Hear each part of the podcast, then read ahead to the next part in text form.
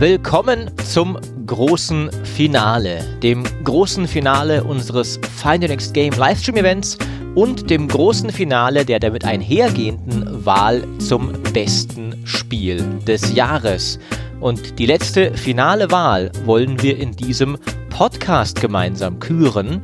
Und wir, das bin ich und mein Kollege Michael Graf. Hallo Micha.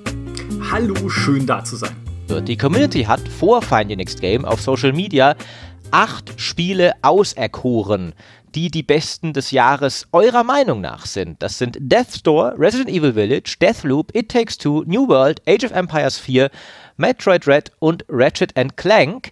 Und in erbitterten, blutigen Kämpfen, wo immer zwei Champions mit dem Schwert gegeneinander antraten, bis einer fiel, haben wir diese Auswahl für diesen Podcast auf zwei würdige Endgegner zusammengetrimmt. Und einer davon war quasi ein Selbstläufer, weil jedes Mal ich der Champion war und ich nie verliere. Es ist Age of Empires 4. Und das, der Gegner ist ein sehr anderes Spiel, interessanterweise, und auch keins aus dem, ich sag mal, Mainstream-Gaming-Kosmos, sondern It Takes Two. Micha, was sagst du denn zu dieser finalen Auswahl? Stimmst du überein, dass das die zwei besten Spiele des Jahres sind? Oder bist du der Meinung, die Community hat katastrophal Mist gebaut und die ganze Wahl muss wiederholt werden? Ich bin sehr glücklich mit It Takes Two und Age of Empires 4, weil das zwei sehr unterschiedliche Spiele sind.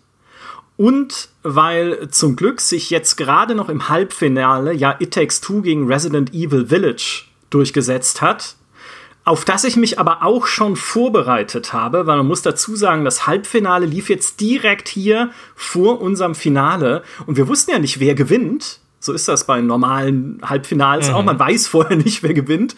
Und ich habe tatsächlich äh, jetzt die erste halbe Stunde von Resident Evil Village noch gespielt, panisch. Und ich kann einfach keinen wow. Horror. Und äh, deshalb bin ich jetzt trotzdem froh, dass It Takes Two ins Finale gekommen ist, weil das habe ich durchgespielt mit meiner Freundin zusammen. Das ist ein wundervolles und fantasievolles Spiel und halt auch so ein schöner Counterpart zu Age of Empires 4, weil Age of Empires 4 appelliert ja sehr an das Bekannte, ne? so Age of Empires 2, wieder zurück ins Mittelalter, es ist wieder die gute alte Echtzeitstrategie in der Top-Down-Perspektive mit kleinen Rittern, die sich auf die Mütze geben, wie wir es von früher kennen. Und It Takes Two ist ja eher so ein bisschen ein innovativeres Spiel mit dieser Zwei-Spieler-Mechanik, mit seinen Settings, durch die man da wandert. Also ist gut, ist gut, ist gute Paarung so für ein Finale, finde ich. Würde ich auch sagen. Was ich auch cool daran finde, ist, dass es beides Spiele sind, die jetzt ein bisschen auch, sage ich mal, die Besonderheit unserer Community auch ein wenig zeigen. Wir hatten ja schon häufiger dieses Thema, dass die GameStar-Community nicht immer so abstimmt, wie man vielleicht denken würde, dass jetzt der Gesamt-Gaming-Kosmos abstimmen würde, wie man daran sieht, dass zum Beispiel über Jahre hinweg immer noch Gothic 2 jeden äh, Community-Preis bei den GameStars gewonnen hat, bis dann irgendwann The Witcher kam und ihn über Jahre gewonnen hat. Ähm, und auch hier sieht man wieder, Age of Empires 4 würde nicht diese Wahl, die gleiche Wahl beim Game Awards Livestream zum Beispiel gewinnen als ATS. Und auch It Takes Two würde wahrscheinlich im, im breiteren Gaming-Kosmos den kürzeren ziehen, auch wenn es ja ein, ein Darling war, sowohl von vielen Spielern, Superwertungen auf Steam und von der Presse, aber trotzdem wird wahrscheinlich, wenn du alle Spieler fragst, wahrscheinlich sogar irgendwie Fortnite oder sowas davor gewinnen. Und ich finde es schön, dass unsere Community hier ein originelles Spiel und einen ehrwürdigen Klassiker ins Finale schickt. Ja, und It Takes Two ne, ist ja auch eigentlich ein Vertreter der Kleinen, auch wenn es von Electronic Arts gepublished wird. Ja, aber trotzdem kommt es von Hazelight, von einem Indie-Studio. Und äh, damit auch ein bisschen so ein Symptom der, des Gamings in diesem Jahr insgesamt, weil dadurch, dass sich viele der großen Spiele verschoben haben, vielleicht auch nicht in dem Zustand rausgekommen sind, wie man sie sich gewünscht hätte, siehe Battlefield 2042 oder so. Dadurch konnten dieses Jahr halt auch die Kleinen mehr glänzen und so halt sich entfalten und mhm. haben Aufmerksamkeit bekommen.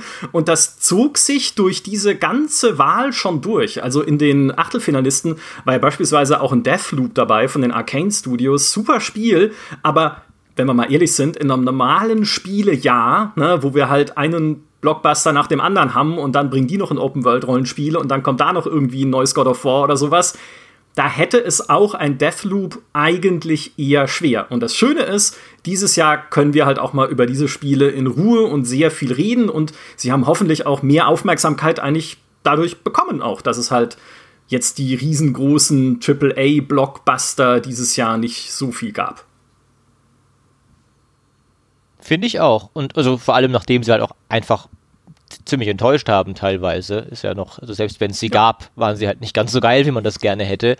Ähm, und äh, ich finde auch, ich bin auch allgemein, also auch mit, schon mit der Wahl der, der, der acht Spiele war ich ziemlich zufrieden. Mhm. Ähm, das Einzige, was ich wo ich glaube ich sagen würde, das sollte man vielleicht, also wäre für mich nicht Teil wäre New World gewesen, liegt aber auch daran, dass ich schon mal ganz grundlegend einfach mit MMOs nicht so viel anfangen kann und dann aber auch, dass es äh, ja offensichtlich auch noch einige Schwächen zu haben scheint. Wie siehst du das, Micha? Von den, was hättest du noch in die 8 zumindest gerne gesehen gehabt, was nicht drin war? Psychonauts 2. Es ist eine, da muss ich tatsächlich uns mm. selbst kritisieren, denn äh, das Prozedere war ja, du hast es ja schon geschildert am Anfang, wir haben äh, unsere Community auf unseren Social Media Kanälen Spiele sammeln lassen und die 16 meistgenannten haben wir dann zur weiteren Abstimmung gestellt, um daraus die Achtelfinalisten wiederum zu destillieren. Und Psychonauts war bei diesen 16 nicht dabei. Und was, und wir sind ja im Internet, deswegen kann ich nicht sagen, es ist schade oder, naja, hätte ich mir anders gewünscht, sondern es ist ein Skandal und unverzeihlich. weil äh, das ist wirklich schade, finde ich, weil ähm, Psychonauts 2 war dieses Jahr eines der Spiele, die mich am positivsten überrascht haben.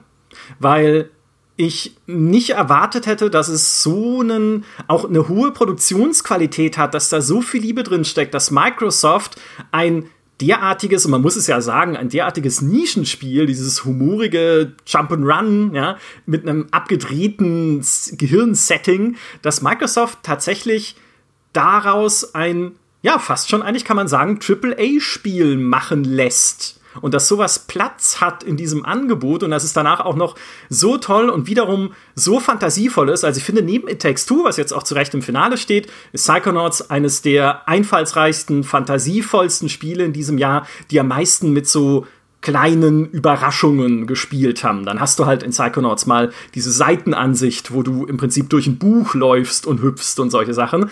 Und ja, schade, dass es jetzt nicht in den Achtelfinals war, aber ich finde, es, es schwingt so im Subtext immer mit, wenn wir auch über It Takes Two reden. Ja, aber ich meine, das ist natürlich absolut ein Skandal und irgendwer hat da komplett versagt. Aber es sind ja nicht wir. Denn wir haben ja nur das genommen, was das Volk uns gab.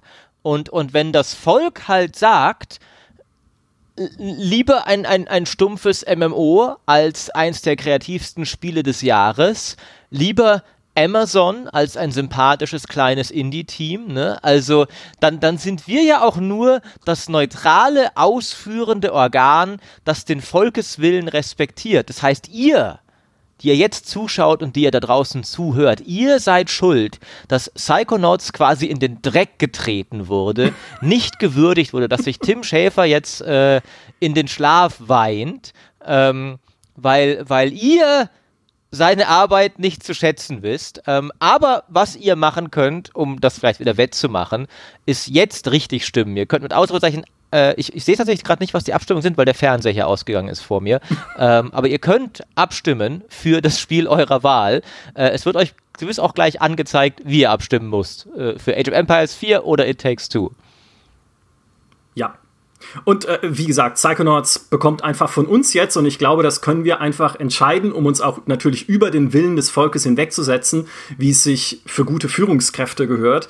Es bekommt einfach unseren Award der Herzen jetzt an dieser Stelle. Also es ist quasi der Sieger der Herzen dieses ganzen Wettbewerbs und dann gibt es halt nochmal, wenn ihr abstimmt, jetzt für Age of Empires 4 oder It Takes Two, den richtigen Sieger. Aber wir alle wissen, der Sieger der Herzen ist eigentlich der, der, der richtigere Sieger als der richtige Sieger. Aber, aber würdest du sagen, es ist der Sieger der Herzen im Sinne von, würdest du sagen, Psychonauts 2 ist das bessere kreative kleine Indie-Adventure als It Takes Two? Mm, nee, also nee, auf eine, es ist auch eine andere Art gut. Sagen wir so viel. Weil It Takes Two ist natürlich von dieser, hat halt diese wundervolle Zwei-Spieler-Parabel, die ähm, ja darauf basiert, dass man da dieses zerstrittene Ehepaar spielt und das zumindest auf mein Leben übertragen war sehr witzig, weil ich es ja zusammen mit meiner Freundin gespielt habe und man spielt dann dieses zerstrittene Paar im Spiel und streitet sich wiederum vor dem Monitor drüber, wie man jetzt im Spiel weitermachen muss, weil man ja da Teamwork braucht. Und dadurch hat es so eine wundervolle Metaebene, die Psychonauts 2 jetzt natürlich so nicht hat, weil es ein Singleplayer-Spiel ist. Ähm, Psychonauts ist einfach dafür, dass, hm, ich sag mal, das noch abgedrehtere also noch ein bisschen, wo ich mir denke, okay, was raucht Tim Schäfer eigentlich? Ich meine, ich frage mich auch natürlich, äh, was die Schweden alle rauchen, die It 2 gemacht haben, aber es raucht noch mehr bei Psychonauts. Also ich finde, das hatte noch mehr irgendwie abgedrehte Ideen von den Settings her, von dem, was du in den Levels erlebst, als es dann letztlich ein It 2 hatte.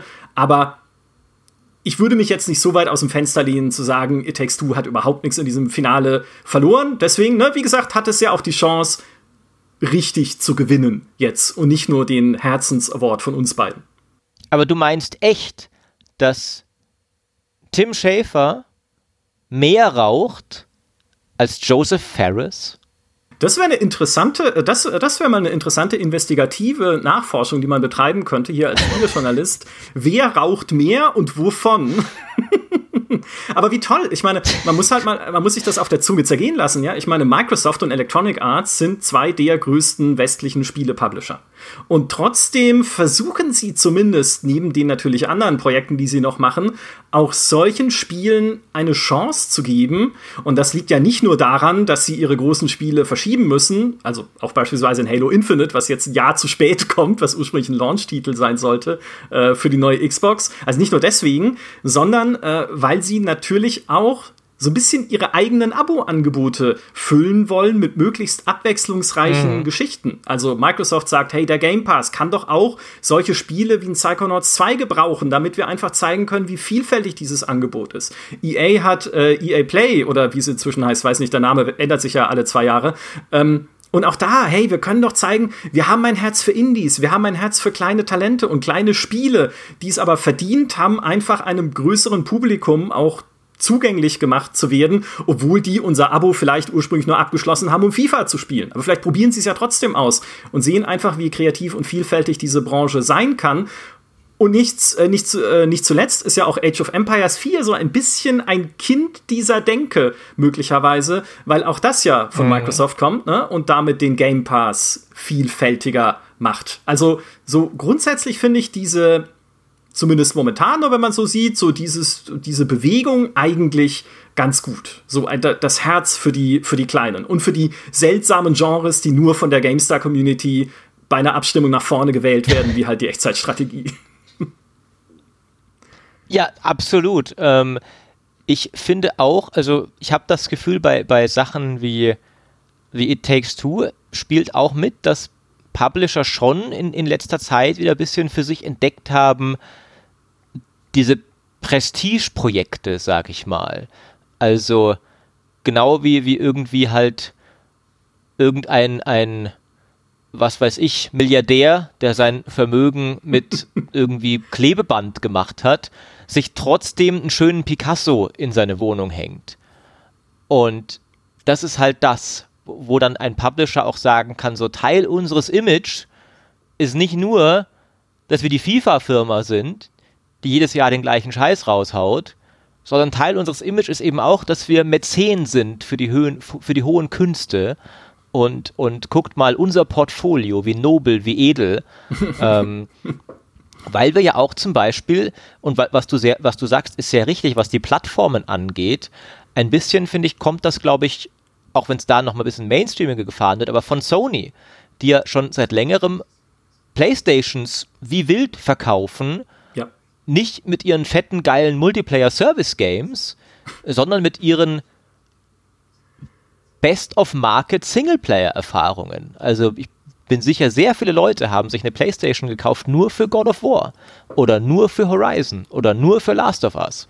Und das sind natürlich nicht so kleine kreative Indie-Darlings, aber ich finde, es ist eine ähnliche Form von Prestige-Projekt, wo man eigentlich sagen würde, eigentlich wäre das Geld wahrscheinlich vom reinen Ertrag her sogar noch mal besser angelegt, wenn das Mikrotransaktionen hätte. Aber diese Art von Hochglanz Kreativprojekt hat seinen eigenen Reiz für eine andere Spielerschaft und bindet eine andere Gruppe von Spielern. Und wie du sagst, die Echtzeitstrategie auch nochmal so was man sagen kann. Ja, guckt mal, ich meine, der Game Pass aktuell ist ein so lächerlich gutes Angebot für Strategen. Äh, du, du, hast da, du hast da Age of Empires, du hast Crusader Kings, du hast Humankind drin. Ähm, du, du, wirst Total War Warhammer 3 zum Launch drin haben. Mhm. Du musst dir als Stratege kein Spiel mehr kaufen aktuell, wenn du den Game Pass hast. Ja, ja, das stimmt. Und was diese, diese Strategie, die Kleinen zu unterstützen, natürlich auch immer wahrscheinlich im Hinterkopf hat, ist, es ist ja auch, es sind ja auch Talentschmieden.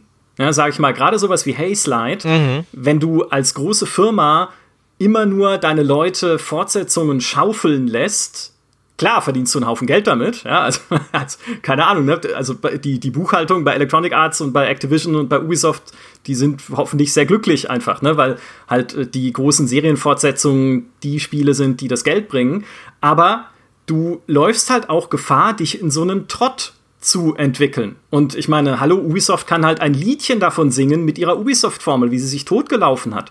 Und das kann dir als großer Firma immer passieren, dass du einfach den, den kreativen Funken verlierst, diesen Blick dafür, wie kann ich denn jetzt nochmal neue Akzente setzen? Ne, diese Angst auch davor natürlich, mhm. dass dann irgendein Typ aus Schweden kommt und ein Spiel erfindet, wo man Klötzchen aufeinander stapelt und bumm, ist es eine der wertvollsten Spielemarken der Welt mit Minecraft. Und diese, ja. dieses Unterstützen der Kleinen und diese, diese, insbesondere halt bei It Takes Two, ne, ich meine, die Age of Empires 4 Entwickler, Relic und so, das, die sind jetzt schon etabliert, ne, das ist jetzt kein kleines Indie-Team, was man irgendwie hochziehen muss, aber gerade bei It Takes Two, das ist halt einfach. Aber es ist ein mittelgroßes Team, also riesig ja. sind die ja auch nicht, aber Stimmt. nicht mehr ganz neu, klar. Genau. Und das ist halt einfach diese, diese Hoffnung, hey, wir ziehen uns da eine neue Generation eventuell heran oder halt talentierte Leute, die wenn sie denn dann die zündende Idee haben für das nächste Minecraft oder keine Ahnung, wenn man sich die Trends jetzt anguckt, für das Blockchain-Spiel unserer Träume, was auch immer das dann wird, ähm, ne, dann haben wir die halt schon so ein bisschen an uns gebunden. Und dann geht Markus Persson halt nicht äh, einfach so ins Internet und veröffentlicht das nächste Minecraft, sondern er kommt dann halt vielleicht zu uns bei EA und sagt, hey, äh, wir haben hier was richtig Cooles, wollt ihr es wieder publishen? Und äh, dann sind wir noch reicher. Also na, insofern, das ist also es ist jetzt nicht reines Prestige, sondern es ist durchaus auch eine wirtschaftliche Überlegung, die so dahinter steht, was so die Langlebigkeit der eigenen Firma und ihre Wandelbarkeit bei neuen Trends auch angeht. Absolut. Und ich finde, man hat inzwischen auch einige Beispiele für Firmen, die sich halt Schritt für Schritt und mit Erfolg zu Erfolg halt langsam hinwandeln zu potenziellen fetten AAA-Schmieden. Also man sieht ja zum Beispiel bei, bei, bei Hazelight ist ja ein gutes Beispiel. Du hast irgendwie das Gefühl, jedes neue Spiel von denen hat doppelt so viel Budget wie davor, weil sie immer erfolgreich sind. Die haben erst Brothers gemacht, das war, war noch so von oben und so ein bisschen knuffige Comic-Grafik. Dann haben sie A Way Out gemacht, was ein deutlicher Sprung war. Und jetzt machen sie It Takes Two, was nochmal ein größerer Sprung ist. Und jedes davon ist ein größerer Erfolg als davor. Und ich kann mir schon vorstellen, dass, dass da irgendein, auch ein, ein, ein smarter äh, Erbsenzähler beim, beim Publisher dahinter sitzt und so ein bisschen, ja, City Project hat auch mit Witcher 1 angefangen, ne? ähm, hätten wir damals Witcher 1 finanziert, dann wären wir jetzt aber wo, Leute. Und man sieht das ja bei einigen Studios, also auch zum Beispiel In Exile ist ein weiteres, mhm. die mit sehr low-budget Oldschool-RPGs angefangen haben und dann irgendwann von Microsoft gekauft wurden und ein merklich higher budget Oldschool Rollenspiel gemacht haben mit Wasteland 3, das dann auch sehr gut ankam und wer weiß, was jetzt das nächste Spiel wird. Genau wie Obsidian, ne? angefangen mit Pillars, dann jetzt hier ähm, Outer Worlds, Outer Worlds 2 jetzt. Also ich habe das Gefühl, da entwickeln sich auch Studios langsam so die, die A's nach oben, von Single A zu Double A zu Triple A irgendwann. Ja. Und aber ohne dabei, und das finde ich halt auch cool, ohne dabei ihren kreativen Funken anscheinend zu verlieren. Und das ist, finde ich, sehr, also ich bin sehr gespannt, was nach It Takes Two das nächste Hazelight-Spiel wird, mit dem Geld, das sie damit jetzt eingenommen haben. Ich auch, ja. Ähm, vielleicht ist es FIFA 23, dann setzen sie die da dran oder sowas. Nee, äh, das ist. Äh, das Geh weg, ja Micha, geh, wir schmeißen ihn aus dem Podcast, cut bitte. Ich rede jetzt allein das, weiter. Sollen das sind ja genau diese Studios, wo du denkst, hier. Mensch, wenn die mal richtig Kohle kriegen würden, ne, was könnten sie daraus nur machen? Und Psychonauts ist ja, geht ja auch in die Richtung, wo du sagst, okay, wenn sie, wenn jemandem, äh, wenn jemand Tim Schäfer nochmal so richtig Kohle geben würde, was Microsoft halt offenbar getan hat für Psychonauts 2, halt nicht bergeweise, aber doch, man merkt im Spiel halt an, dass da Geld reingeflossen ist. Was könnte er damit nur Geiles machen? Und ja, äh, ich, also ich, der Optimist in mir würde dir zustimmen, ja, und sagen, okay, äh, hoffentlich geht dabei ihre kreative Seele nicht verloren. Die Gefahr ist natürlich immer da, dass man dann auch da irgendein Ding findet, was man einfach wieder zu Schanden reitet, weil es erfolgreich ist. Also ich kann mir jetzt nicht vorstellen, dass irgendwie Microsoft es schafft, Obsidian zu einer reinen äh, Serienschmiede zu verdammen oder sowas. Aber natürlich musst du auch da wieder aufpassen, naja, es kann jetzt halt nicht It Takes Two, Two rauskommen als nächstes von Hazelight zum Beispiel oder It Takes hm. Three hm, oder sowas. Das, das wäre toll. Irgendwann, äh, äh, It Takes Three, finde ich, müsste ein paar Jahre später rauskommen und dann so in der Hoffnung, dass die Pärchen, die sie mit dem Spiel verkuppelt haben, inzwischen vielleicht so ein sechsjähriges Kind haben, das sein erstes Videospiel spielen will. Und dann spielst du in It Takes Three halt eine ne Familie mit Kind und und ein, ein Drittel der Levels sind dann für das Kind eben sehr kindgerecht und dann kannst du damit dann und so entwickelt sich das dann weiter und irgendwann ist dann, ich weiß nicht, It Takes Four, wo das erste Kind schon in die Schule kommt und du spielst dich so durch dein Leben mit Hazelight zusammen. So wie Harry Potter, das auch mit den Leuten aufgewachsen ist. Du bist der perfekte Geschäftsführer. Jetzt denkst du wie ein Geschäftsführer von einem Publisher. ja, aber, aber ich, also ich, ich bin sicher, das ist die Art von Idee, die Joseph Harris auch haben könnte. Und, und ich glaube tatsächlich, aber um, um, um sich wirklich irgendwie komplett unterknuten zu lassen von irgendeiner Serienschmiede, um auf die, auf die Bezeichnung vorhin zu, dafür raucht der zu viel, glaube ich. Ich glaube, das, das wird nicht passieren. Ich glaube auch, ja, aber ich meine, Industrien haben schon, schon viele Genies gebrochen. Oder Idealisten, sagen wir mal. Schon viele Idealisten. Ja, ist das auch Geld wahr. bricht alle irgendwann. Ja, ich war auch mal jung und idealistisch. Jetzt sitze ich da und mache Serienpodcasts und sowas. Ähm, aber äh, ja, mal gucken. Das also stimmt, ich kann es ihm nur wünschen. ja. Und das Gute ist ja, das, äh, das Schöne ist ja, was wir sehen, auch in dieser Branche insgesamt, es kommen ja auch immer wieder neue, talentierte, coole Studios nach. Also es ist ja nicht so, dass irgendwie alles ausgeschöpft wäre an Spielidee, was es gibt. Klar, es erscheint auch viel Müll, ja. Also wenn man sich anguckt, was alles auf Steam landet, um Himmels Willen. Aber es gibt halt auch immer wieder kleine Teams, die mit ihren Erstlingswerken zeigen, hey, richtig cool, ja. Also es geht halt immer noch viel Kreatives und man kann immer noch wunderschöne Sachen machen. Auch sowas wie ein Kena Bridge of Spirits, was dieses Jahr noch rauskam, was auch zum Beispiel so ein Titel gewesen wäre, der in diesem Achtelfinale hätte drin sein können, sage ich mal, weil auch das, Das ein Spiel stimmt, war. das ne? stimmt, ja. Ja, weil auch das ein Spiel war, was dieses Jahr einfach glänzen konnte, auch durch die Abwesenheit vielleicht von anderen, die es überlagern hätten können. Und äh, so märchenhaft einfach, wie es ist. Und wenn äh, Kollegin AK jetzt da wäre, ne, die kleinen Geister mit ihren Hüten.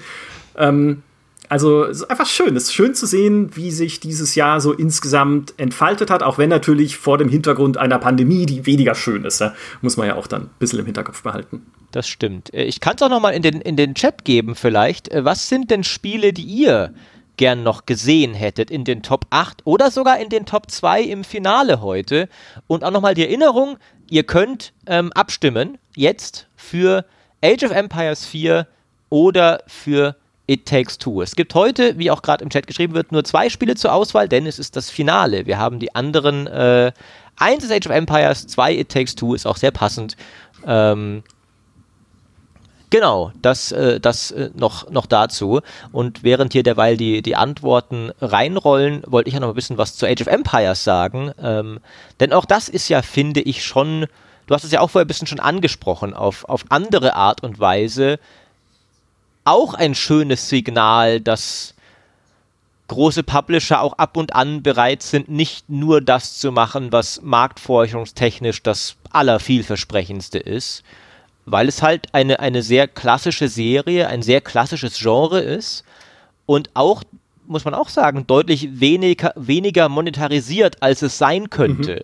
Also, da hätte man ja auch sagen können, okay, ATS tut sich eh schon schwer, lasst uns mal noch direkt von Anfang an Einheitenskins für 10 Euro das Stück reinpacken. Für einen Ritter mit einem besonders, besonders großen Feder auf dem Helm oder sowas. Das wäre, da hättest du, du wärst doch heutzutage nicht mehr überrascht gewesen, wenn das Age of Empires, also niemand hätte doch ernsthaft gesagt, oh, das hätte ich jetzt aber nicht gedacht, dass ein großer Publisher das heute macht. Ja. Ähm, und ich finde, es gehört schon einiges dazu, Age of Empires 4 so rauszubringen, wie Microsoft es rausgebracht hat. Mit A, einigem Aufwand drin und B, wirklich einem Vertrauen in diese klassische Spielformel. Zu sagen, wir glauben, dass ein ATS, das sich gar nicht mal so viel Mühe gibt, super zugänglich zu sein, immer noch eine Spielerschaft findet, die auch durchaus ein, wenn auch nicht vielleicht so groß wie bei Halo, aber doch ein größeres Investment unsererseits als Firma auch rechtfertigt. Absolut, ja. Und es macht mir ja Hoffnung, dass jetzt äh, Electronic Arts uns hier zuschaut bzw. zuhört. Ich weiß genau, dass ihr das macht und sich sagt, ja, aber guck mal, wir haben doch da noch diese andere klassische RTS-Serie, die vielleicht auch wiederum gut in unser Angebot passen würde, ne? Und vielleicht nächstes Jahr wieder hier in der Community-Wahl der besten Spiele 2022 ist, wenn es bis dahin fertig ist, was ich nicht glaube, nämlich ein neues Command Conquer, selbstverständlich. Ne? Also Mhm. Dieses Zeichen vielleicht, das Microsoft damit gesetzt hat, und ich meine, Age of Empires 4 ist ja jetzt ja auch nicht vollkommen erfolglos, muss man auch dazu sagen. Also es ist ja auch angekommen und solange es diese Community-Wahl hier gewönne, würde ich sagen, ist auch schon das deutliche Signal gesendet, dass es mehr davon geben muss. Ja, also es kann jetzt auch nicht bei Age 4 bleiben, sondern da braucht es noch DLCs und dann eine weitere Beschäftigung auch natürlich mit Age of Empires. Tja, und andere Inhaber von großen RTS-Serienrechten könnten sich ja davon eine Scheibe abschneiden, so sie es denn nicht sogar schon getan haben. Ich meine, EA hat Command Conquer 4 aus dem Steam Store genommen. Auch zu Recht, weil es ist nie erschienen. Ich weiß gar nicht, Command Conquer 4 sagt mir auch nichts. Ich glaube, das gab es nie. Vielleicht wird es ja Es gibt jetzt keine Beweise mehr. Ja, richtig. ja, ähm, und, und auch, äh, ich meine, eine andere Firma, für die ich leider allgemein deutlich weniger Hoffnung auch ganz allgemein habe, aber Blizzard hat ja auch noch so gleich zwei ATS-Marken, ne, wo man eigentlich auch mal, ich glaube, der Zug ist wirklich abgefahren. Ähm, und ich finde es ein, weil eigentlich, was Diablo angeht, scheint Blizzard ja jeden meiner Befehle zu befolgen. weil sie jetzt sogar die Skillleiste in Diablo 2 Resurrected bringen, die ich seit Monaten fordere. Genau wie sie davor bei Diablo 4 sehr viel genau gemacht haben, was ich gesagt habe. Ich würde mir wünschen, sie würden auch mal was grundlegende Moral und grundlegenden ethischen Anstand angeht, mehr machen, was ich sage. Aber ich würde mir auch wünschen, sie würden, was Warcraft und Starcraft angeht, mehr machen, was. Ich würde mir einfach allgemein wünschen, dass Entwickler mehr machen, was ich sage, Micha. Das finde ich ist eine gute Prämisse eigentlich. Ja, der würde ich mich anschließen. Einfach generell auch mehr machen, was der GameStar Podcast sagt. Könnte der Welt. Ja. Äh, die Welt könnte daran genießen, sage ich mal. genesen gleich. Ja. Äh, welche Übel würdest du denn alles heilen wollen in der Welt? Also erstens mal keine Rennspiele mehr hier. entwickeln oder Horrorspiele, weil das mag ich nicht so. Dafür mehr Homeworld einfach. Ganz, ganz viel mehr Homeworld und ein bisschen Stellaris. Das sind auch zwei Spiele, die mir noch fehlen in dieser Wahl, auch wenn sie nicht 2021 erschienen sind. Aber ich finde, Homeworld und Stellaris gehören eigentlich in jede anständige Wahl zu irgendwas. Ähm, aber auch die haben natürlich, das wisst ihr alle, sowieso einen, einen Award in meinem Herzen für alle Zeiten sicher. Ich will die ganze Zeit noch Crusader Kings sagen, aber es ist tatsächlich knapp ja nicht mehr dieses Jahr erschienen, sondern schon letztes Jahr. Ja. Ähm, ich spiele es immer noch so gerne, dass es immer noch eins meiner Lieblingsspiele aktuell ist. Ein Spiel, das noch äh, genannt wurde im Chat, ähm, das ich noch nicht gespielt habe, aber von dem ich sehr Gutes gehört habe, ist das neue Life is Strange. Ähm, du warst ja großer Fan der Reihe, auch genau wie ich, ähm, mhm. vor allem des ersten Teils. Hast du den schon gespielt, den neuen Teil?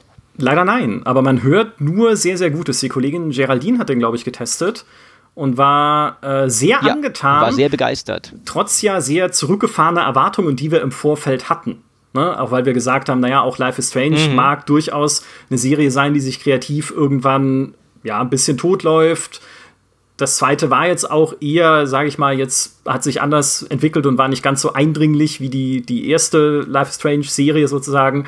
Aber ja, da scheint sich auch einiges zum Guten wieder bewegt zu haben. Ich war tatsächlich, hatte hohe Erwartungen, als der Einzige auf der Welt, glaube ich. Ähm, weil womit ich relativ allein bei uns in der Redaktion auch stehe, ist, dass ich zwar auch, ich fand Life is Strange 2 nach einem starken Anfang hat sehr stark abgebaut. Ja. Ich habe das auch nicht mal zu Ende gespielt, weil ich wirklich keine Lust mehr hatte. Aber ich fand viel besser, als ich dachte, das Prequel. Ähm, Before the Storm. Stimmt, das ja auch, das auch Geraldine nicht mochte zum Beispiel. Mhm. Und, und das waren ja die gleichen Macher wie äh, True Colors. Und als sie gesagt haben, es werden die Macher vom Prequel, habe ich tatsächlich gedacht, okay, dann bin ich gespannt weil ich das Prequel lieber mochte als den offiziellen zweiten Teil.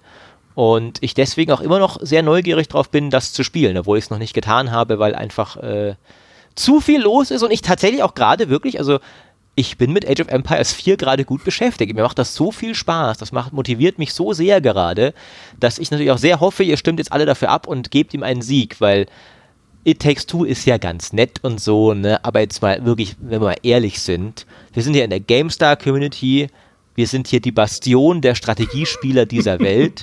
ähm, und, und wenn wir nicht Age 4 küren, ja, It Takes Two könnte durchaus noch bei den Game Awards gewinnen, ne? Aber wir wissen alle, dass, dass die dort Age 4 verschmähen werden, weil sie ja so wenig Ahnung haben, dass dort ja die Kategorie ja zu, zu, sogar zusammengelegt wird, Strategie und Simulationen. Ja. Was Entsetzlich. ein solcher Schwachsinn ist vor dem Herrn, ähm, dass ich allein schon aus Protest sage, dann, dann dürfen wir hier, müssen Age 4 küren. Da ist was dran. Ich finde insgesamt aber sowieso ganz äh, spannend, wie treffsicher unsere Community war, was diese Wahl angeht, jetzt auch bei den Achtelfinalisten, denn die Nominierten bei den Game Awards für das Spiel des Jahres sind ja Deathloop, ja, hatten wir auch im Achtelfinale, It Takes Two, ja, da haben wir's, Metroid Dread war mit dabei, Psychonauts 2, ups, war bei uns leider nicht mit drin, aber da ist es wieder. Ne, kleine, kleine Unschärfen können da passieren. Ratchet Clank Rift Apart war dabei und Resident Evil Village. Also sehr, sehr gut abgestimmt mit einer kleinen Ausnahme. Sehr gut auch hier den, den amerikanischen äh, Spielegeschmack eingefangen. Ja, klar, aber dass Age of Empires 4 da bei den Game Awards nicht dabei ist, zeigt halt auch so ein bisschen, die haben über dem großen Teich immer noch nichts gelernt, würde ich sagen. Die verstehen immer noch nicht, welche Spiele wirklich ja. richtig gut sind. Aber was willst du machen? Ne? So ist es halt dann müssen wir halt wieder. Es, es war ja auch tatsächlich. Es war ja auch tatsächlich ein, ein Deutscher, der bei Microsoft angestoßen hat, Age of Empires zurückzubringen. Ja, das lustigerweise. Das war ja der Jörg Neumann, der inzwischen den Flight Simulator betreut, aber äh, und das ist, das ist auch ein, also ein, ein Wahlamerikaner, der, der ist schon seit, seit längerem, in, also schon seit sehr langer Zeit in den USA, der hat damals sogar äh, schon in der Spieleindustrie dort gearbeitet, als Age of Empires, das, die ursprünglichen entwickelt wurden, war der schon dort in der Branche tätig. Aber trotzdem trägt er offensichtlich unseren Spielegeschmack noch im Geiste mit sich. Lustig, ironischerweise ne, hat er erst ein Strategiespiel und dann eine Simulation gemacht bei Microsoft. Also genau die Zusammenlegung, die die Game Awards gemacht haben. ich weiß auch nicht, was ich dazu sagen soll.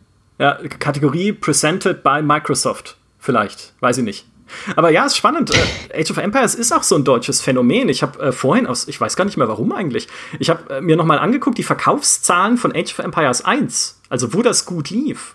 Und es war in Deutschland tatsächlich, und das ist weltweit einzigartig, damals 60 Wochen Wochen, ja, in Folge in den Media Control Charts, was so die Top-Verkaufscharts einfach sind für den deutschen Handel.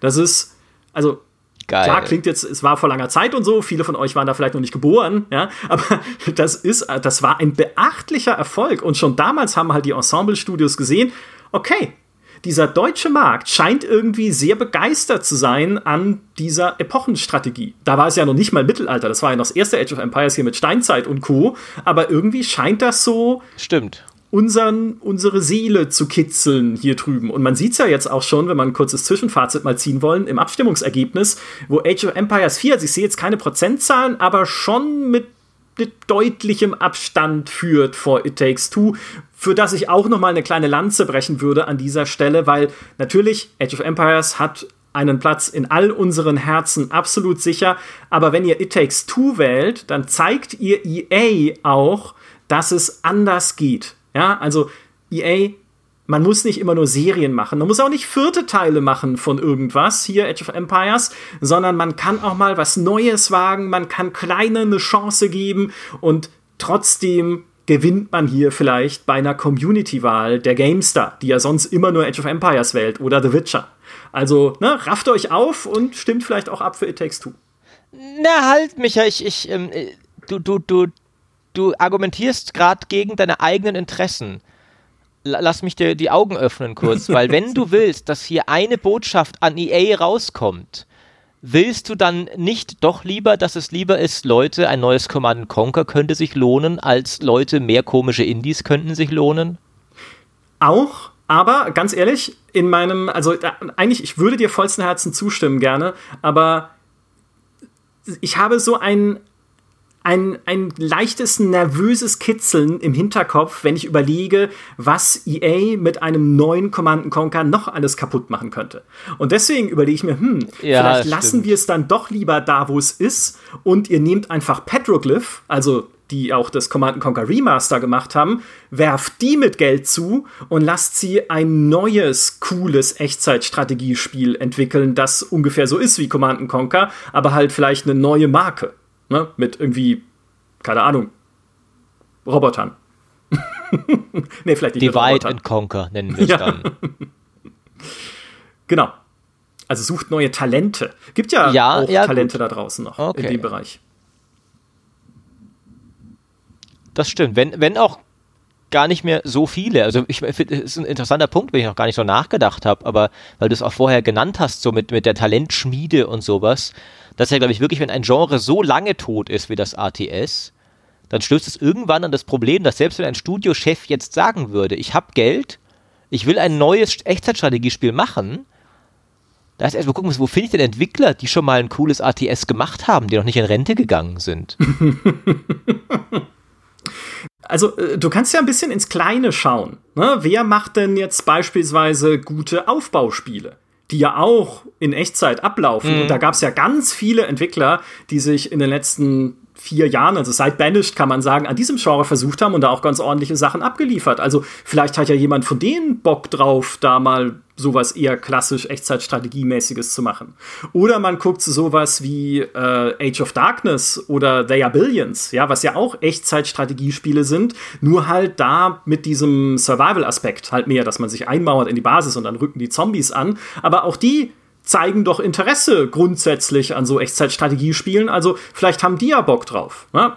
Also ich, ich glaube es, also wenn man wollte, weiß nicht, ob jemand will, aber wenn man wollte, glaube ich, gäbe es Leute, bei denen man anklopfen könnte. Das stimmt. Und noch ist ja das Genre auch noch nicht so alt, immerhin, dass es nicht auch noch die Veteranen von damals gibt, die auch zum Teil allmählich so sagen, Leute, ich habe keinen Bock mehr auf die Scheiße. Ich will jetzt mal wieder, dass ein gutes ATS rauskommt und an manchen Fronten aktiv werden. Zum Beispiel eben der Jörg Neumann bei Microsoft ist ja so einer. Und der Adam Icescreen, der Creative Director von Age of Empires 4, der hat schon bei Westwood gearbeitet zum Zeiten vom allerersten Command Conquer ähm, also die, die Veteranen von 1, die sind zum Teil sogar noch aktiv und versuchen gerade wieder was. Und das gleiche ist ja auch bei Blizzard. Ich will es auch gar nicht jetzt zu weit ausreiten, weil das haben wir schon im eigenen Podcast auch besprochen. Bei denen muss man immer sagen, keine Ahnung, wer von denen nicht eher deswegen von Blizzard weggegangen ist, weil er Angst hatte, dass seine eigene schmierige Vergangenheit ans Licht kommt. Ähm, aber ich will zumindest glauben, dass vielleicht auch ein paar einfach ehrliche ATS-Entwickler dabei sind, die wirklich jetzt zu Dreamhaven und Frost Giant und wie sie alle heißen gegangen ist, nicht weil er irgendwas verbergen wollte, sondern einfach gesagt, ich will wieder eins von diesen Spielen machen, wie ich sie früher gemacht habe, wie ich sie geliebt habe. Ja, ja, und das ist ja am Ende das, was wir auch sehen wollen und fühlen wollen, dass Liebe in den Spielen steckt. Und ich meine, man kann auch, also ich habe bei beiden, auch unseren Finalisten, jetzt sehr wohl das Gefühl, das ist so. Vielleicht bei It Takes Two sogar noch ein bisschen mehr. Ja. Na, auch da will ich mal ehrlich sein, auch da habe ich mehr das Gefühl, das ist halt wirklich ein, äh, ja, so ein, ein, ein Kind der Liebe zu diesem, äh, was ja Hazelight auch schon immer gerne gemacht hat, diesem gemeinsamen Spielen, ne? auch schon in Brothers, in ähm, A Way Out und jetzt wieder dieses, okay, was können wir eigentlich mit diesem Gemeinsamen, was wir gerne machen, noch alles anfangen? Was für Quatsch können wir da noch reinbauen? Dann bauen wir halt eine riesige Badewanne ein, durch die man mit so einem Piratenschiff fährt und auf einen Tintenfisch schießt. Oder so ein Märchenland aus Spielzeugfiguren mit so einer Top-Down-Passage, wo einer irgendwie der Magier ist und dann die andere die Kriegerin und dann kann man sich da gemeinsam durchkämpfen. Also es ist noch so ein, ein, ein Quäntchen mehr auch dieses, okay, was können wir eigentlich mit dem, was wir haben, so an Spielkonzept, was können wir damit noch Abgefahrenes anstellen? Das hat Age of Empires 4 jetzt in der Form so nicht, würde ich sagen. Die haben zwar auch mhm. so die, die Age of Empires Idee noch mal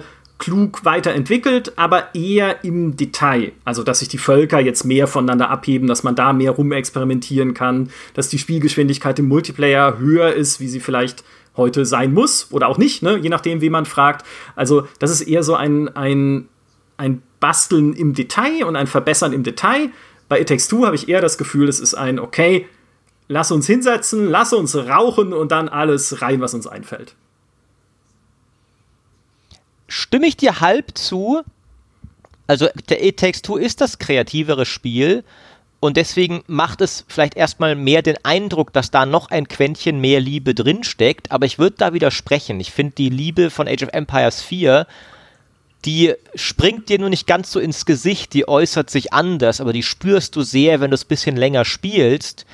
Die ist halt da eben ein bisschen mehr die, die Liebe für diese Serie, die sich sehr darin äußert, dass ich glaube schon, dass da wirklich jedes einzelne Detail der Spielmechanik sehr genau durchdacht wurde ja. und sich bei jedem Punkt sehr genau überlegt wurde, bewahren wir da, modernisieren wir da, entwickeln wir da ein bisschen weiter. Und also ich spüre aus diesem Spiel schon enorm viel Liebe für die, um es so klischeehaft zu sagen, gute alte Zeit. Was natürlich nicht so flashy ist, wie zu sagen, guck mal, wir haben hier so viel tolles Neues gemacht. Aber ich glaube, die H4-Entwickler wussten auch sehr korrekt, das ist ja gar nicht, was, das, was die, die Leute wollen. Das ist auch nicht, was die Leute da draußen, die Liebe für Age of Empires empfinden, wirklich haben wollen. Dass man sagt, wir haben hier ein Spiel, guckt mal, guckt mal, was wir alles bahnbrechendes Neues gemacht haben. Ihr werdet Age of Empires kaum wiedererkennen. Schaut mal. Mhm. Jedes Level so anders. Jedes Level was, was ihr noch nie in Age of Empires gespielt habt dass bei It Takes Two funktioniert genau dieser Ansatz. Bei Age of Empires 4 wäre das die Katastrophe gewesen. Das stimmt. Das stimmt. Wo ich auch äh, zugeben muss, äh, dass bei Age of Empires 4 auch sehr viel Liebe drin steckt, ist ja das Sounddesign. Also so ein äh, oh, ja. alleine, dass diese, die, die Sprache, die dein Volk spricht, sich über die Epochen hinweg verändert.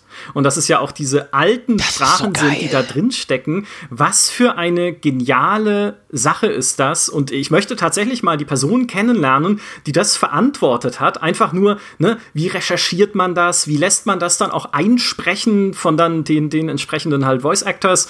Und wie viel Mühe steckt da drin und wie viel Liebe steckt da drin. Und ich fand es auch beim Spielen super toll, wenn man zum Beispiel dieses Altenglisch hört, was noch auch sehr für unsere deutschen Ohren vertraut klingt. Also wo man halt vieles glaubt, so auch mhm. zu verstehen noch. Und dann halt auch dieses Mittelhochdeutsch, was dann da dieses Heilige Römische Reich spricht, was auch so ein bisschen, ne, so ein bisschen klingt wie Holländisch, aber auch wiederum vertraut halt für unsere Ohren. Und man kann sich vieles, auch Sachen, die anders und, klingen. Und mit jeder Epoche hochdeutscher wird. Ja, und es, das ist toll. Das ist wirklich so toll gemacht. Also auch das ist halt so eines dieser Details, wo man eigentlich sagt, hätte doch Microsoft wurscht sein können. Ne? Hätten sie doch sagen können, die äh, ja. fiktive Zahl, 500.000 Euro, keine Ahnung, die diese Sprachaufnahmen jetzt kosten in unterschiedlichen Sprachen über die Epochen hinweg, die sparen wir uns, weil am Ende werden es eh nur zwei Hanseln merken, die bei einer Community-Wahl irgendwo in einem Livestream sitzen, die keinen Menschen interessieren oder so.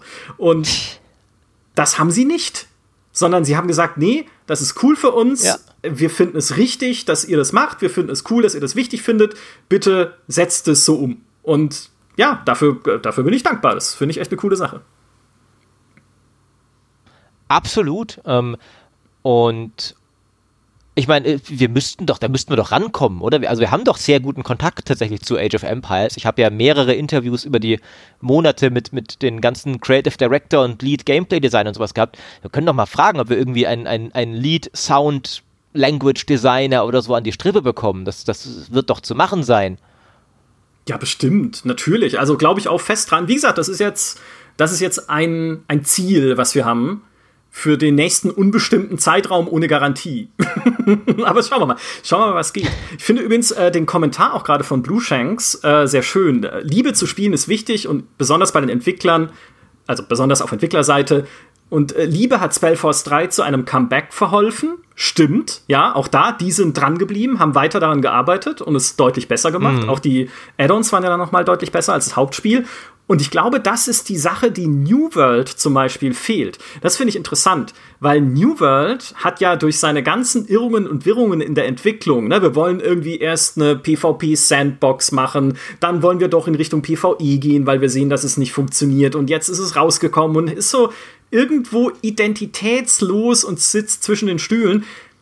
Ich glaube aber auch aus dem, was wir aus persönlichen Gesprächen mitgenommen haben von den Entwicklern selbst, die sind nicht lieblos in dem Sinne. Also klar, sie haben natürlich ihre PR Sprüche drauf und müssen für Marketing da sein und sowas. Also die würden sich nicht hinsetzen und sagen, äh, ah, das Spiel ist uns eigentlich wurscht. Aber ich hatte nie das Gefühl, dass sie äh, lieblos sind dem Genre gegenüber, sondern es war eher eine gewisse Plan oder vielleicht sogar am Ende Mutlosigkeit. Ne? Zu sagen, okay, wir hatten eigentlich diese, diese Idee mit der PvP-Sandbox, aber wir haben sie irgendwie nicht konsequent umgesetzt gekriegt, sondern sind dann wieder umgefallen in Richtung PvE gegangen und das haben wir dann auch wieder nicht konsequent umgesetzt gekriegt. Und der Zustand, in mhm. dem es mhm. jetzt ist, ich glaube, also wir haben jetzt mit niemandem gesprochen oder so, aber ich glaube, die Amazon Game Studios sind damit auch nicht glücklich und unsere Hypothese in dem Podcast, den wir auch gemacht haben über New World mit Entenburg, war ja, New World kriegt hoffentlich irgendwann das, was Final Fantasy bekommen hat mit äh, A Realm Reborn. Also so einen richtigen, kompletten Rework, wo sich die Entwickler und das Team nochmal dran setzen und jeden Stein umdrehen und sagen, okay, wie machen wir aus diesem Gerüst, was wir gebaut haben, was auch Stärken hat, auch da ist das Sounddesign übrigens ziemlich super in New World, finde ich. Allein das Holzhacken ist fantastisch. Schaut euch ganz viele Holzhack-Videos von New World an. Ähm, aber wie machen wir aus diesem Gerüst? Das, das hat neulich Sputti auch hier in, in dieser, in dieser äh, äh, Verteidigung tatsächlich gesagt. Also als er für New World angetreten ist, ja, hat er gut hat funktioniert. Er das Holzhack-Sounddesign hervorgehoben. Leider trat er halt gegen mich mit Age of Empires an und hatte deswegen nie eine Chance, der arme Kerl. Ähm, ja. Aber er hat heldenhaft gekämpft. Er hat sogar Fußballmetaphern bemüht. ähm, ich bin, also ich meine, man muss halt sagen, was dieses Rework angeht. Wir reden hier von Amazon, die äh, Crucible äh, noch in, zurück in die Beta gezogen haben, nach irgendwie zwei Wochen und es dann eingestampft haben. Also das sind nicht unbedingt ein, ein, ein Publisher, der dafür bekannt ist, seinen Spielen eine große Chance zu geben. Aber New World war ja zumindest finanziell erfolgreich, also hat vielleicht bessere Chancen. Was die Lieblosigkeit angeht, glaube ich aber tatsächlich, das sind ja sehr selten die Entwickler am Boden, sage ich mal. Der Quest-Designer hat meistens Liebe für seine Quests. Aber mhm. wo ich schon glaube, ist, dass die Firma Amazon hat sehr, sehr wenig Liebe für Spiele. Ich finde, das ist auch, wenn du so, so her hervor, also wenn du immer alles, was immer rauskommt, so wenn Jason Schreier mal wieder irgendwelche Bloomberg-Enthüllungsartikel schreibt und so, klingt das immer sehr, da wird halt nach Metrik designt. Ja. Da wird vorgegeben, guckt mal, das ist erfolgreich. Wir sehen, Overwatch ist erfolgreich, mach doch mal Crucible okay, Crucible ist der letzte Dreck und niemand spielt's, eingestampft. Keine Chance, nach zwei Monaten tot. Ähm, New World ist, glaube ich, würde ich mal vermuten, sehr ähnlich abgelaufen. Guck mal, Statistik sagt, Spieler, Sp Spieler spielen das. Oh, okay, die, sie wollen unseren ersten Ansatz nicht. Bitte komplett umschmeißen. Statistik sagt jetzt, Spieler wollen das. Und natürlich werden bei großen Firmen die letztendlichen Entscheidungen sehr oft, sage ich mal, von sehr kalt berechnenden, rational äh, agierenden Geschäftsmännern getroffen. Aber ich glaube schon, dass es zum Beispiel bei Microsoft die, die Macht von Leuten, die auch Spiele lieben, höher reicht. Also ich glaube, bei Microsoft gibt es Leute in höheren Etagen als bei Amazon, die auch sagen, klar, ich will mit Spielen Geld verdienen, ich will, dass meine Firma Microsoft einen guten Aktienkurs hat, aber ich schätze auch das Medium Spiele. Und ich glaube, bei Amazon hört diese, dieser Schlagmensch hört deutlich früher in der Führungsriege auf.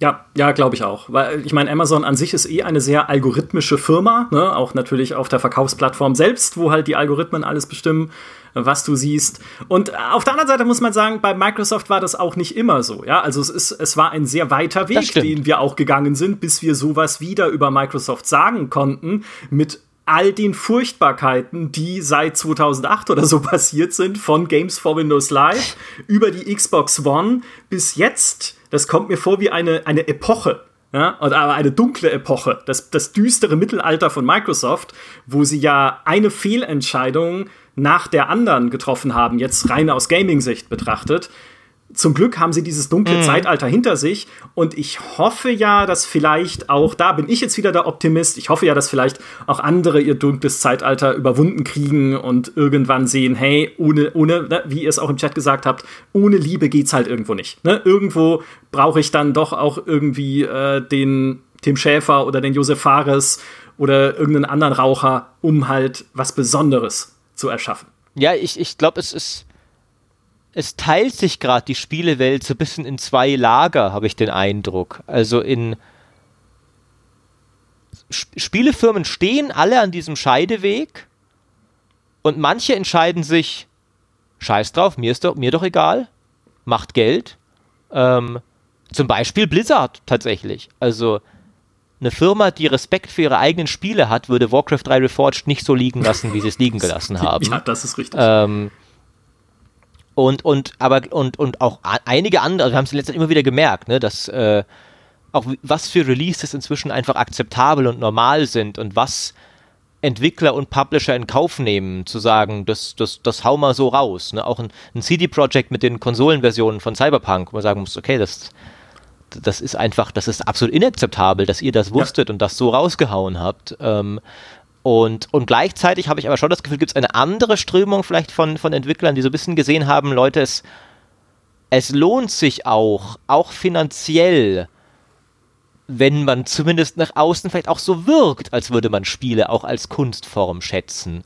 Ähm, guckt doch mal an, wie viele PlayStation Sony verkauft hat mit Singleplayer-Spielen, wo alle Marktforschung sagt, die kauft kein Schwein mehr. Ähm, ich, ich glaube, da, da da gibt es gerade so ein bisschen eine Polarisierung, habe ich den Eindruck, von das eine Extrem und das andere Extrem, die beide ein bisschen verstärkt werden. Ja, ja, ich, ich glaube, du hast recht. Also, man, man muss sehen, wohin sich das entwickelt. Ja, auch wenn wir über neue Trends da natürlich sprechen, von äh, Cloud Gaming bis hin, bis hin zu dem ganzen furchtbar komplexen und äh, furchtbar schwierigen Blockchain-Thema, in das ich mich gerade einlese, halt für eine andere Geschichte, an der ich arbeite. Ähm, muss halt schauen, okay, was ist, was sind die Philosophien denn dann? Ne? Was, was will ich? Und da werden sich, glaube ich, auch Unternehmen und äh, Spieleentwickler-Teams halt hinsetzen und überlegen, okay, was wollen wir sein? Wofür wollen wir stehen? Wollen wir für unsere Aktionäre einfach nur möglichst viel Geld machen? Okay, legitim, ja, aber dann macht halt das, ja, und serialisiert Erfolg oder wollen wir kreativ sein? Wollen wir überraschen? Wollen wir coole Sachen bieten, die Leute vielleicht gar nicht erwartet hätten? So wie in It Takes Two. und äh, wollen wir so erfolgreich ich, sein und uns einen Namen machen? Ich, ich glaube halt auch, also zum Teil sind diese Dinge ja auch gar nicht so im Konflikt, wie sie manchmal dann irgendwie wahrgenommen werden. Man Richtig. muss sich vielleicht dann mal in kurzfristig bei den Aktionären durchsetzen und denen irgendwie begreiflich machen, so ja Leute, wenn wir Cyberpunk um ein Jahr verschieben, dann wird der Aktienkurs jetzt in diesem Moment nicht so sehr steigen, wie ihr das erhofft habt. Aber er wird nächstes Jahr, also ihr werdet ja eure Rendite so oder so bekommen. Ihr kriegt sie nur nicht jetzt sofort. Aber wir, sie hätten ja Cyberpunk rausbringen können, wann sie wollen. Also es wäre schnurz egal gewesen, wenn sie gesagt hätten, wir verschieben es um zwei Jahre hätte sie keine einzige Verkaufszahl gekostet und hätte ihnen diesen ganzen Scheiß erspart mit den Konsolenversionen. Ja. Ähm, also zum Teil ist da halt auch so ein bisschen eine, eine unnötige Kurzsichtigkeit, wo, wo man halt vielleicht auch so Gaming-fremden Aktionären mal erklären muss, Leute, vertraut uns, wir haben doch auch Witcher 3 gemacht, ihr seht doch, wir produzieren Erfolg, glaubt uns halt, dass wir es um ein Jahr verschieben müssen. Ich, wir versprechen euch, es lohnt sich für euch auch. Ja, ist halt das Problem des Kapitalmarktes, weil ich meine, du versprichst ja auch ein Ziel zu einem bestimmten Zeitpunkt zu erfüllen. Und wenn ich mir 10 Euro von ja. dir leihe und sage, ich gebe sie dir nächste Woche zurück, dann leihst du sie mir wahrscheinlich eher, als wenn ich sage, ich gebe sie dir in zwei Jahren zurück.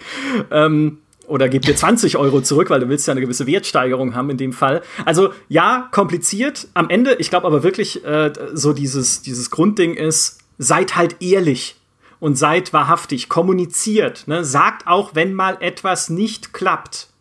Weil ja, dann werdet ihr erstmal leiden und ihr werdet die Getretenen sein, natürlich, weil sich Leute drüber ärgern, weil Leute enttäuscht sind, dass ihr die Erwartungen nicht erfüllt. Aber es ist immer noch besser, als sich hinzusetzen und zu sagen, äh, wir können alles und wir kriegen alles hin, im Bewusstsein, dass man es halt nicht schafft. Ne? Und ähm, diese es Ehrlichkeit überraschend ist halt gut das, laufen, genau, ja. ja. Ja. Ich meine, Blue Shanks schreibt gerade im Chat auch noch sehr korrekt, es sind natürlich auch nicht nur die Aktionäre, sondern auch Fans, die Morddrohungen wegen Verschiebungen Entwickler schicken. Das ist ja leider auch ein Ding. Das, ja. das ist ja nicht mal ein kleines Ding, sondern tatsächlich ein recht weit verbreitetes Ding. Also man, man muss da immer ein bisschen vorsichtig sein, man sagt, die, die, bösen Aktionäre und die liebe Community, ne, das stimmt überhaupt nicht. In der Community sind genug Leute, die Call of Duty-Entwicklern Morddrohungen schicken, wenn die eine Waffe nerven. Ähm, also das sind Dinge, die auch passieren. Ähm, aber das führt allmählich etwas zu weit. Wir sollten für diesen Podcast zum Schluss kommen und den Sieger küren, Micha, den wohlverdienten, den einzig wahren, den immer voraussehbaren, den ganz klaren, unbezwingbaren Champion. Was meinst du? Ja, meinen allerherzlichsten Glückwunsch an It Takes Two zum zweiten Platz. gewonnen hat Age of Empires 4. Herzlichen Glückwunsch, verdienter Sieger, finde ich, und ein wahrhafter Sieger der GameStar Community, muss man sagen sehr gute Wahl. Wo, wobei es tatsächlich auch noch eine ganze Weile knapp war. Also es hat jetzt mit 62 zu 37 gewonnen, was ein recht klares Ergebnis ist. Aber so die erste Hälfte dieser Folge war es immer so äh, 54% zu 46% Da wäre sogar noch was gegangen.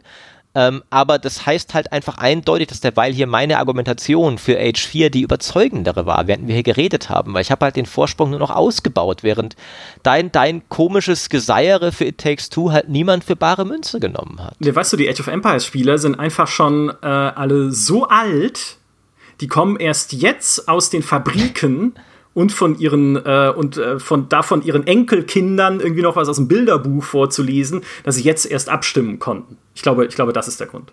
Viele It Takes Two Leute sind jetzt schon Party machen das und so, weil die cool sind und hip.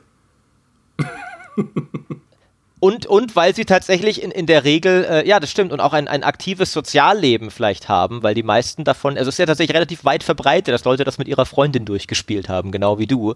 Ja. Äh, und, und die Singles dieser Welt, wie ich, spielen halt Age of Empires. Vielleicht ist das auch irgendwie äh, ein Faktor.